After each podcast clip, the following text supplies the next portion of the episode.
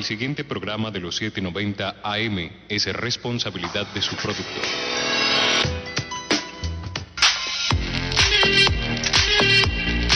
En minutos inicia Al César lo que es del César, un espacio periodístico que busca investigar y narrar historias sobre diversas temáticas que aborden respuestas al ciudadano y sociedad del siglo XXI.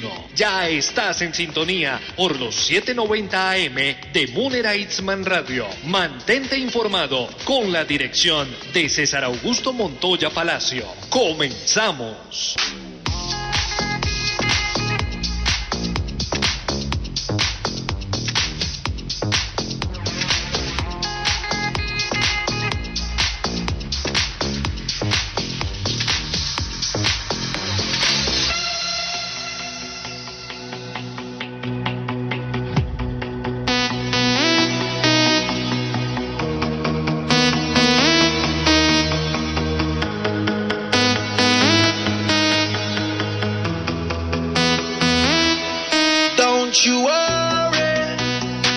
Siete, uno de la mañana, bienvenidos, bienvenidas, estamos en Al César, lo que es del César Periodismo con enfoque social. 25 de junio del 2022, una nueva misión de este programa para compartir con todos ustedes información de lo que sucede en el país, en el departamento, en la ciudad de Medellín o en otras localidades de nuestra gran Colombia y también siempre compartiendo con ustedes muy buena música, ya sea nueva o de antaño. Aquí le, damos a todos mucho gusto de compartir un sábado y sobre todo con nuestro café, que no falte el cafecito siempre aquí en el César, lo que es del César. Recuerden mi cuenta de Twitter, arroba César Montoya P.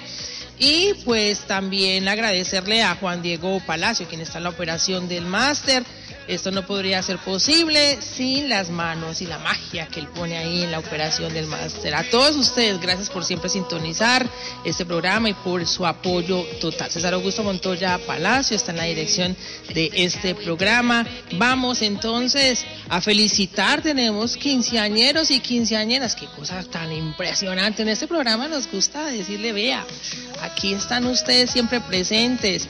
Alba Palacio, claro que sí, será pero Palacio, será tía de Juan Diego o será tía de César Augusto, pues es tía de César Augusto, aprovechemos un feliz cumpleaños para ella, que Dios la bendiga con muchos años más. Y también un feliz cumpleaños para Laura Montoya Montoya, primita, feliz cumpleaños de parte de toda la familia. Y también un feliz cumpleaños de parte de la familia Franco para Julie Rosenberg Franco hasta Connecticut, Estados Unidos. Ella se está pasando bueno. Se fue es que para Londres a celebrar el cumpleaños. ¿Quién fuera Julie? Un abrazo para ella y que disfrute de su cumpleaños. Vamos con el run run de lo nuevo.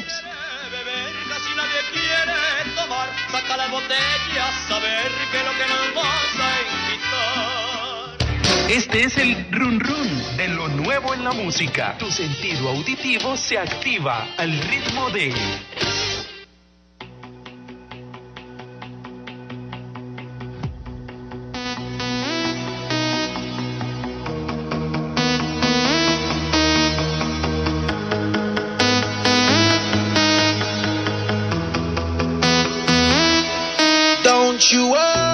Siete, tres de la mañana, todos juntos en el 790 AM, Munera Isman Radio. Recuerden que también nos pueden escuchar en www.radiomunera.com.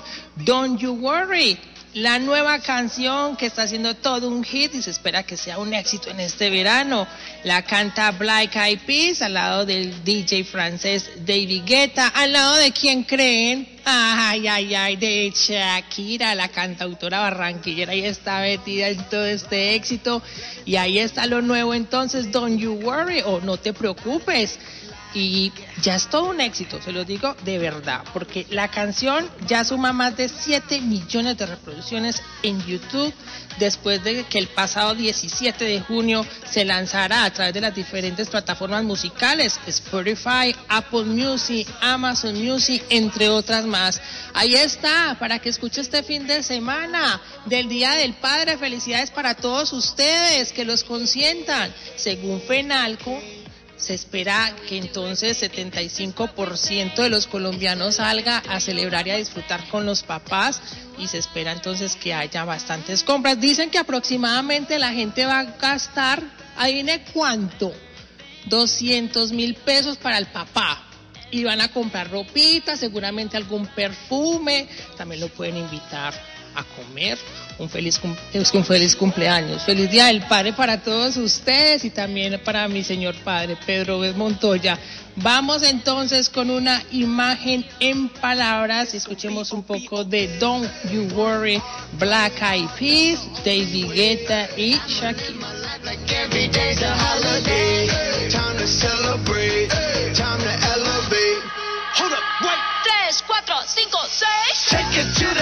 Una imagen en palabras. Fíjense en ustedes que anteriormente, quizás esto no le pase a las nuevas generaciones, uno iba a las bibliotecas a solicitar el préstamo de un libro, ¿cierto? A Juan Diego también le tocó.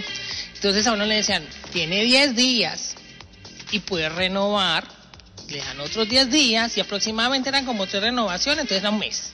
Entonces uno decía, bueno, tengo tiempo de leerme un libro un mes. Vea, resulta que un particular hecho fue reportado en una biblioteca pública en la ciudad de Vancouver, Canadá, cuando sus trabajadores, quienes se encontraban revisando las devoluciones de los libros prestados, se encontraron con una escena particular, pues entre los ejemplares que habían sido regresados a la biblioteca de, se encontraba uno de ellos, el libro The Telescope o El Telescopio del escritor Harry Edward Neat, pero lo más curioso de todo esto, aunque podría ser un hecho normal que regresaron el libro, pues este tardó en regresar a la biblioteca 51 años después.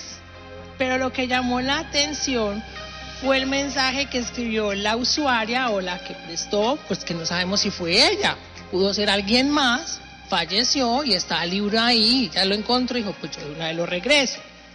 Pues en ese mensaje, justamente ella escribió lo siguiente, abro comillas, de vuestra biblioteca, mil disculpas por la pequeña tardanza, 51 años, pero en muy buen estado. Pues la biblioteca dijo, pues más allá de castigarla con la multa, porque si usted no regresa los libros, lo multan, pues lo tomaron como un hecho bastante dulce y honesto y como un ejemplo de que es mejor confiar en las personas sin necesidad de tener que multarlas. Y este es un llamado para aquellas personas que hacen esos préstamos de libros. Regrésenlos. Es más bonito cuando usted lee y hace que esos libros circulen. Pues hablando de estos tipos de libros libres o cuando hace usted pues el de las cadenas de libro, que usted lee un libro, se lo dona a Juan Diego, Juan Diego lo termina de leer, se lo dona a alguien más y así, así sucesivamente. Entonces, por favor, regresen los libros porque los libros son parte del patrimonio y más cuando son de una biblioteca. Siete, ocho de la mañana, vamos con algunas frases, ya que estamos hablando de los libros, les queremos compartir una de las preferidas de Jorge Luis Borges. Hay quienes no pueden imaginar un mundo sin pájaros, hay quienes no pueden imaginar un mundo sin agua.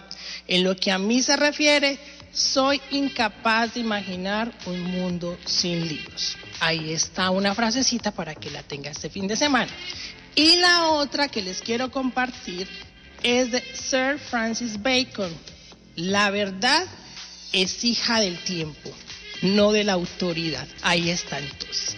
Y precisamente ya que estamos hablando de la verdad, vamos con nuestra sección del otro lado de la historia.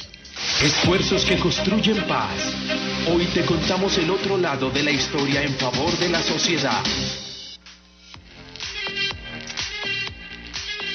Precisamente les vamos a contar que la misión de verificación de las Naciones Unidas en Colombia se refirió a las audiencias públicas que se desarrollaron por parte de la Jurisdicción Especial para la Paz en el marco del caso 001 sobre los secuestros a civiles en medio del conflicto armado. A través de un comunicado, ese organismo resaltó el esfuerzo del Tribunal Especial para la Construcción de la Paz y en el país pues destacó que dichas audiencias con los miembros de las extintas guerrillas de las FARC son fundamentales para tal fin. Justo pues cabe señalar que este caso se enfoca en la toma de rehenes, privaciones de la libertad en el territorio nacional, agresiones sexuales, extorsiones y asesinatos de secuestros. También entonces eh, pues esta dependencia de la ONU citó, abro comillas, la Comisión de Verificación de las Naciones Unidas en Colombia resalta el inmenso valor para la construcción de la paz de Colombia, de la audiencia pública, de reconocimiento de verdad y de responsabilidad de la Jurisdicción Especial para la Paz en el marco del caso 001. Hoy traemos parte de uno de sus testimonios que hacen pues que la verdad siga construyendo ese camino, ese puente para reconciliarlos y sobre todo para reconocer a las víctimas y no llegar a la repetición. Él es Domingo Navarro, víctima del caso 001 y que estuvo presentándose allá en la JEP, donde también estuvieron los comparecientes, las extintas guerrillas de las FARC. Y finalmente, señores del secretariado, yo sí los perdono, pero no porque se lo merezcan, se los perdono para no seguir yo secuestrado para yo liberarme de eso. ¿De qué depende que ustedes logren el perdón verdadero? Que sigan ahí. Y en medio de que no los quiero y en medio que me dificulte estar con ustedes, yo sí quiero agradecerles que hayan firmado el acuerdo de paz. Y les quiero agradecer, ¿por qué? Porque ustedes le están dando ejemplo a esos otros bandidos que está en el monte de un lado y del otro, que echar plomo no es negocio. Y finalmente, señores del secretariado, yo sí los perdono, pero no porque se lo...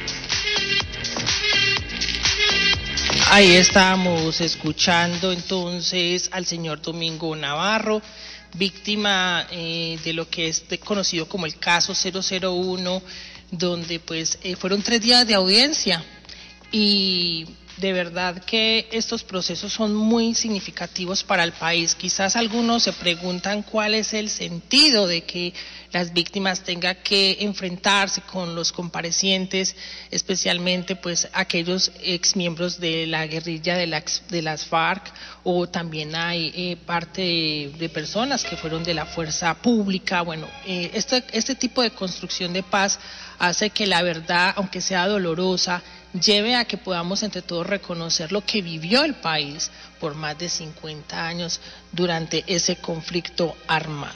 7.13 de la mañana, vámonos entonces a tomar un cafecito.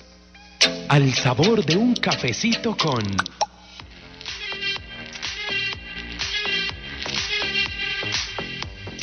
Y en Al sabor de un cafecito le queremos dar la bienvenida al señor Max Yuri coordinador regional de Antioquia, eje cafetero de la Comisión de la Verdad. Le vamos a contar que este 28 de junio la Comisión de la Verdad hará entrega del informe final, un relato que contiene las experiencias de más de 20 mil personas que tuvieron relación directa o indirecta con el conflicto armado colombiano, entre ellas las víctimas, miembros de la fuerza pública, responsables y la sociedad civil. Muy buenos días, señor Gilo. Saluda César Augusto.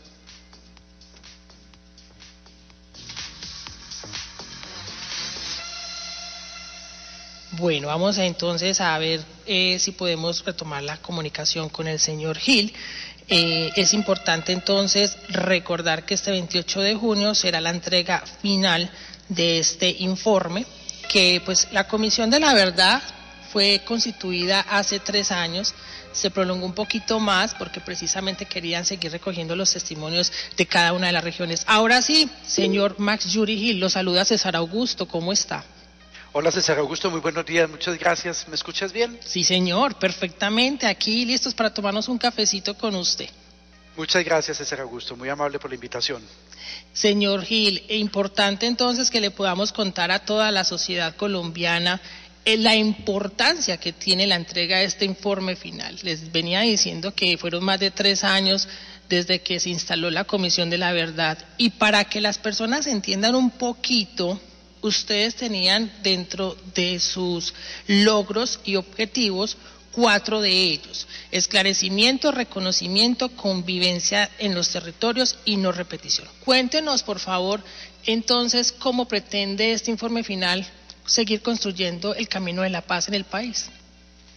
Eh, César, sí, muy, buenas, muy buenos días, muchas gracias por la invitación.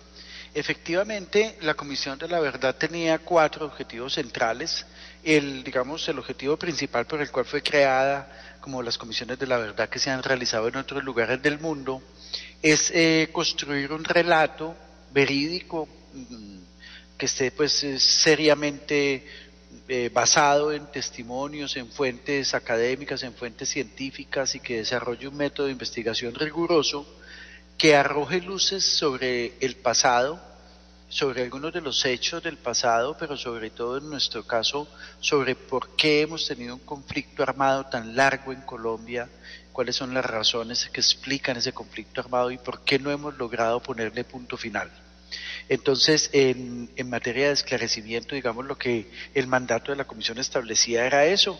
Ese es el informe que vamos a entregar el próximo martes a las 11 de la mañana. Lo vamos a estar transmitiendo por las redes sociales de la comisión y probablemente tengamos encadenados canales nacionales y regionales.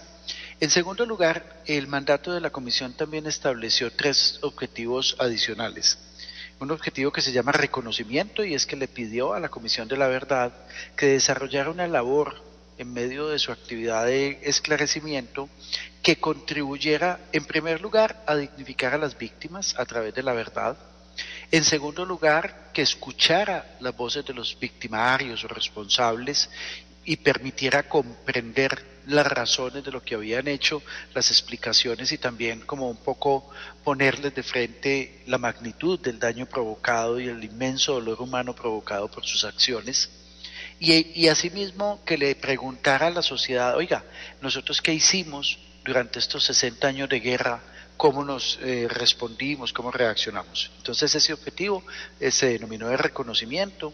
Hay un objetivo de convivencia que buscaba posicionar y fortalecer procesos de convivencia en diferentes ámbitos de la vida social a partir del esclarecimiento de la verdad, digamos como preguntarnos para qué sirve la verdad cuando estamos tratando de reconstruir la convivencia y de vivir juntos en medio de las diferencias. Y un último objetivo, digamos que cerraba el proceso de la comisión que se denominó no repetición y es qué cosas tenemos que hacer como sociedad para que el conflicto armado termine, para que el conflicto armado no se repita. En el primer caso, en el caso del esclarecimiento, estábamos hablando más de un ejercicio de investigación participativo, pero de investigación. En los otros estábamos hablando de procesos de lo que denominamos en su momento diálogo social.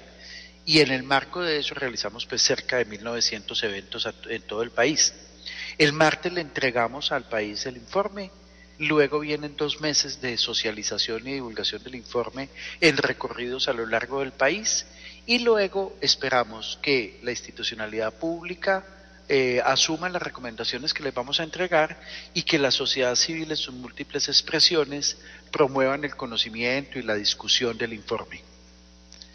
Muy importante lo que usted nos está explicando, señor Gil, y también para que las personas entiendan y puedan tener eh, claro que la Comisión de la Verdad, uno de sus objetivos no es juzgar directamente a a los posibles responsables, a los presuntos responsables, sino reconocer a las víctimas.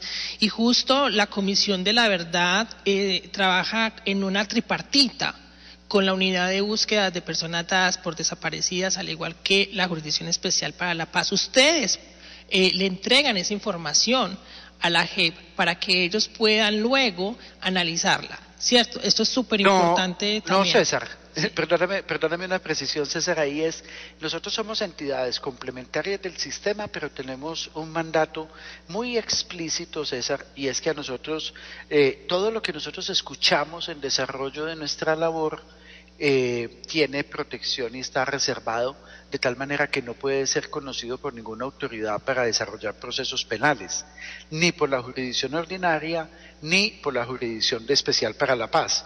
Nosotros lo que certificamos es que los comparecientes que hablaron con la Comisión de la Verdad aportaron verdad suficiente fueron francos, eh, digamos, no ocultaron hechos, pero nosotros no revelamos el contenido porque estaba prohibido explícitamente en el acuerdo de paz. La Comisión de la Verdad no tiene ninguna competencia judicial. Perfecto. Es importante eh, hacer esa aclaración, señor Gil, porque muchas veces las personas eh, se preguntan cuál pues, es entonces el trabajo que viene realizando la Comisión de la Verdad. Y eh, una de las cosas que me gustaría preguntarle es la importancia que tiene el perdón y sobre todo el reconocimiento de las víctimas, porque algunas personas eh, quizás no comprenden lo que sucede en el interior de los territorios colombianos, porque muchas veces estamos sumergidos en las zonas urbanas. Cuéntenos cómo fue todo ese proceso para poder tener este próximo martes ese informe final. Mira, el proceso de investigación que se realizó para, para la documentación tuvo un componente como de tres eh, fuentes de información. El primero, nosotros revisamos una buena parte de la información que había en el país para eh, sobre el conflicto armado, tanto a nivel académico como a nivel institucional, como a nivel social. Luego realizamos 28 mil entrevistas, recibimos testimonios de 28 mil personas algo así como la mitad de ellas en entrevistas individuales o el resto en entrevistas colectivas o en grupos focales o en equipos de trabajo pues colectivo eh, de investigación y también invitamos a la sociedad civil a que nos entregaran informes sobre diferentes asuntos relacionados con el conflicto armado. En el medio de esos informes recibimos cerca de 1.600 informes y 400 casos y con todo ese volumen de información pues lo que hicimos fue como eh, identificar los principales temas de los cuales se debía ocupar la comisión, con base en el con base en el mandato que nos crea pues el acuerdo de paz y el decreto que lo reglamenta que es el 588 del 2017 y, eh, y, y con base en eso se elaboró el informe. De manera paralela, todo el trabajo de diálogo social que te describía para los objetivos de reconocimiento, de convivencia y de no repetición, fueron unos objetivos que desarrollamos de manera participativa a través de diálogos multisectoriales, de escuchas activas, etcétera, y eso, digamos, es todo lo que termina siendo el legado de la Comisión de la Verdad para el futuro. Hoy estamos entonces tomándonos un cafecito con el señor Max Yuri eh, Gil. Él, es uno de los más importantes, eh, pues, dentro de lo que tiene que ver con este informe final de la Comisión de la Verdad y especialmente pues lo que tiene que ver con la región Antioquia Eje Cafetero. Eh, también invitar a las personas para que participen de la presentación de este informe final. Tengo entendido que van a estar realizando diferentes actividades culturales, artísticas, van a hacer una rodada en bicicleta. ¿Cómo fue entonces la preparación para poder involucrar a la sociedad en todas esas actividades? Eh, César, ahí nosotros lo que hemos venido es que tenemos una, construcción de, una red aliada en la cual hay más de 100 organizaciones, ahí hay organizaciones sociales de víctimas de derechos humanos, hay organizaciones académicas, está la institucionalidad pública, tanto la alcaldía como la gobernación, están sectores empresariales, por ejemplo, con FAMA, eh, EPM, eh, Sura, el Grupo Sura, etcétera. Tenemos también presencia de organizaciones juveniles. La comisión tiene un voluntariado juvenil de, que se llama Generación V+, que es un voluntariado que eh, actúa a nivel nacional y que tiene una expresión muy importante acá en la, en la región de Medellín. Y con todos ellos nos dedicamos a preparar como estos días previos a la presentación del informe en una actividad que llamamos Ruta por la Verdad. Vamos a tener actividades, hemos venido teniendo actividades todos estos días. Antier estuvimos en dos actividades, dos eh, días consecutivos en la Universidad de Antioquia, en los barrios de Medellín. Ayer estuvimos en la Universidad Nacional, en el Teatro, en el Parque San Antonio. Hoy y mañana estaremos fundamentalmente centrados en lo que llamamos la Carpa de la Verdad, que es una carpa que instalamos en ciudad, en Parque del Río, como digamos en el costado eh, oriental de Parque del Río al frente de EPM. Ahí vamos a tener una carpa donde tendremos actividades con niños y niñas, eh, tendremos estampatones de camisetas, tendremos una batucada a las 2 de la tarde con Exxon Belandia de Adriana Liscano, tenemos un conversatorio hoy con Ana Cristina Restrepo eh, y en la noche tendremos un concierto de LACA Hip Hop Agrario. En la tarde tenemos la rodada por la verdad, eh, que sale del estadio y hace un recorrido y termina en la, en la carpa a las 2 de la tarde sale de la estación Metro Estadio y mañana igualmente tenemos actividades deportivas, recreativas, eh, actividades artísticas y terminamos en la tarde con un conversatorio en que estará Marta Inés Villa, una colega directora de la Territorial Antioquia de la Comisión de la Verdad, hablando con Gilmer Mesa, el escritor, y terminamos con un concierto de un grupo que se llama Majagua y el cantautor Pala. Y ya el martes a las 11 de la mañana nos eh, uniremos a la escucha de la presentación del informe que se hará en Bogotá en el Teatro Jorge Eliezer Gaitán a las 11 de la mañana. Tendremos una retransmisión en el Auditorio Alfonso Restrepo Moreno de Confama a las 11. Las organizaciones sociales y la ciudadanía se están convocando para ver la transmisión del informe a las 11 de la mañana también ahí en la plazuela de San Ignacio, lo mismo en el Museo Casa de la Memoria, y a las 7 de la noche tenemos un evento simbólico y veremos la obra de teatro de velaciones en el Teatro Metropolitano de Medellín.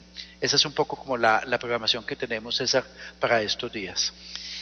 Muy bueno, muy bueno que todos podamos participar y ser parte de este proceso de paz y sobre todo tan histórico para el país. Gracias al señor Max Yuri Gil, coordinador regional Antioquia Eje Cafetero de la Comisión de la Verdad. Excelente fin de semana. César, muchas gracias. Los esperamos en la Carpa de la Verdad, los esperamos el martes en la presentación del informe. Muchas gracias por la invitación y por aquí estaremos a la orden para volver a conversar y tomar café en el futuro. Un abrazo, señor Gil. Vamos a una pausa comercial y regresamos. Ya eres parte de la noticia. Mantente al aire con nosotros en Al César lo que es del César. Periodismo con enfoque social. No te desconectes de la sintonía de Munera Itzman Radio. Regresamos en minutos. Este domingo, Atlético Nacional de la mano del arriero por la estrella número 17. Transmisión gigante. Desde las 2 de la tarde. Toda la información con el gran combo del deporte y la narración del paisita de oro. Unera Itzma. En los 790 AM, la final del fútbol colombiano la sincronizamos con la televisión. Activa tu sentido periodístico y juntos transformaremos el lado positivo de la noticia. Continuamos en Al César, lo que es del César. Periodismo con enfoque social por Munera Itzman Radio.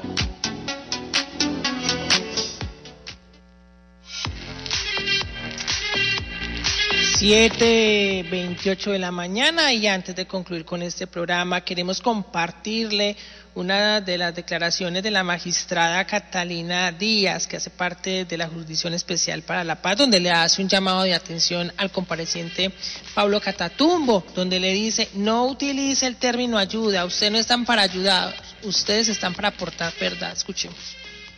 Estamos haciendo aquí eh, un esfuerzo por esclarecer eso, pero el derecho que ellas tienen a la verdad implica la obligación suya y le ruego que no, que no use la palabra ayuda, es una obligación. Es una obligación que suscribió y asumió usted como firmante del acuerdo de paz.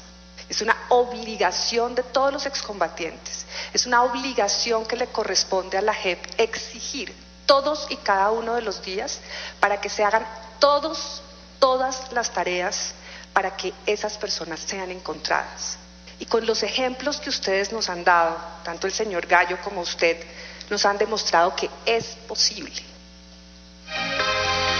Catalina Díaz, magistrada de la Jurisdicción Especial para la Paz, no está ayudando. Usted necesita aportar verdad porque es su obligación y usted lo firmó dentro de los acuerdos de paz. Hasta aquí concluimos esta misión de Al César, lo que es del César, periodismo con enfoque social. Gracias a todos ustedes por la sintonía, los esperamos el próximo sábado. Juan Diego Palacio en la operación del máster, muchas gracias. Y recuerden, pasen un bonito día del Padre. Ay, aprovecho para decirle a mi estimado Rubén Darío Ruiz, feliz día del Padre. Lo dejamos con Jalonando en Derecho, bajo la dirección de la abogada Gloria Ríos. Y ahí está Don't You Worry, lo nuevo en las canciones para este verano, Black Eyed Peas, David Guetta y Shakira. Recuerden, sean felices y sonrían. Hoy concluye una experiencia más de información. Gracias por acompañarnos en Al César, lo que es del César. Periodismo con enfoque social basado en evidencias y lecciones que innovan y transforman la sociedad del siglo XXI. Recuerda nuestra cita por el 790 AM de Munera Itzman Radio, todos los sábados a partir de las 7 de la mañana. Estamos en Twitter como arroba César Montoya P. Te esperamos en una próxima emisión.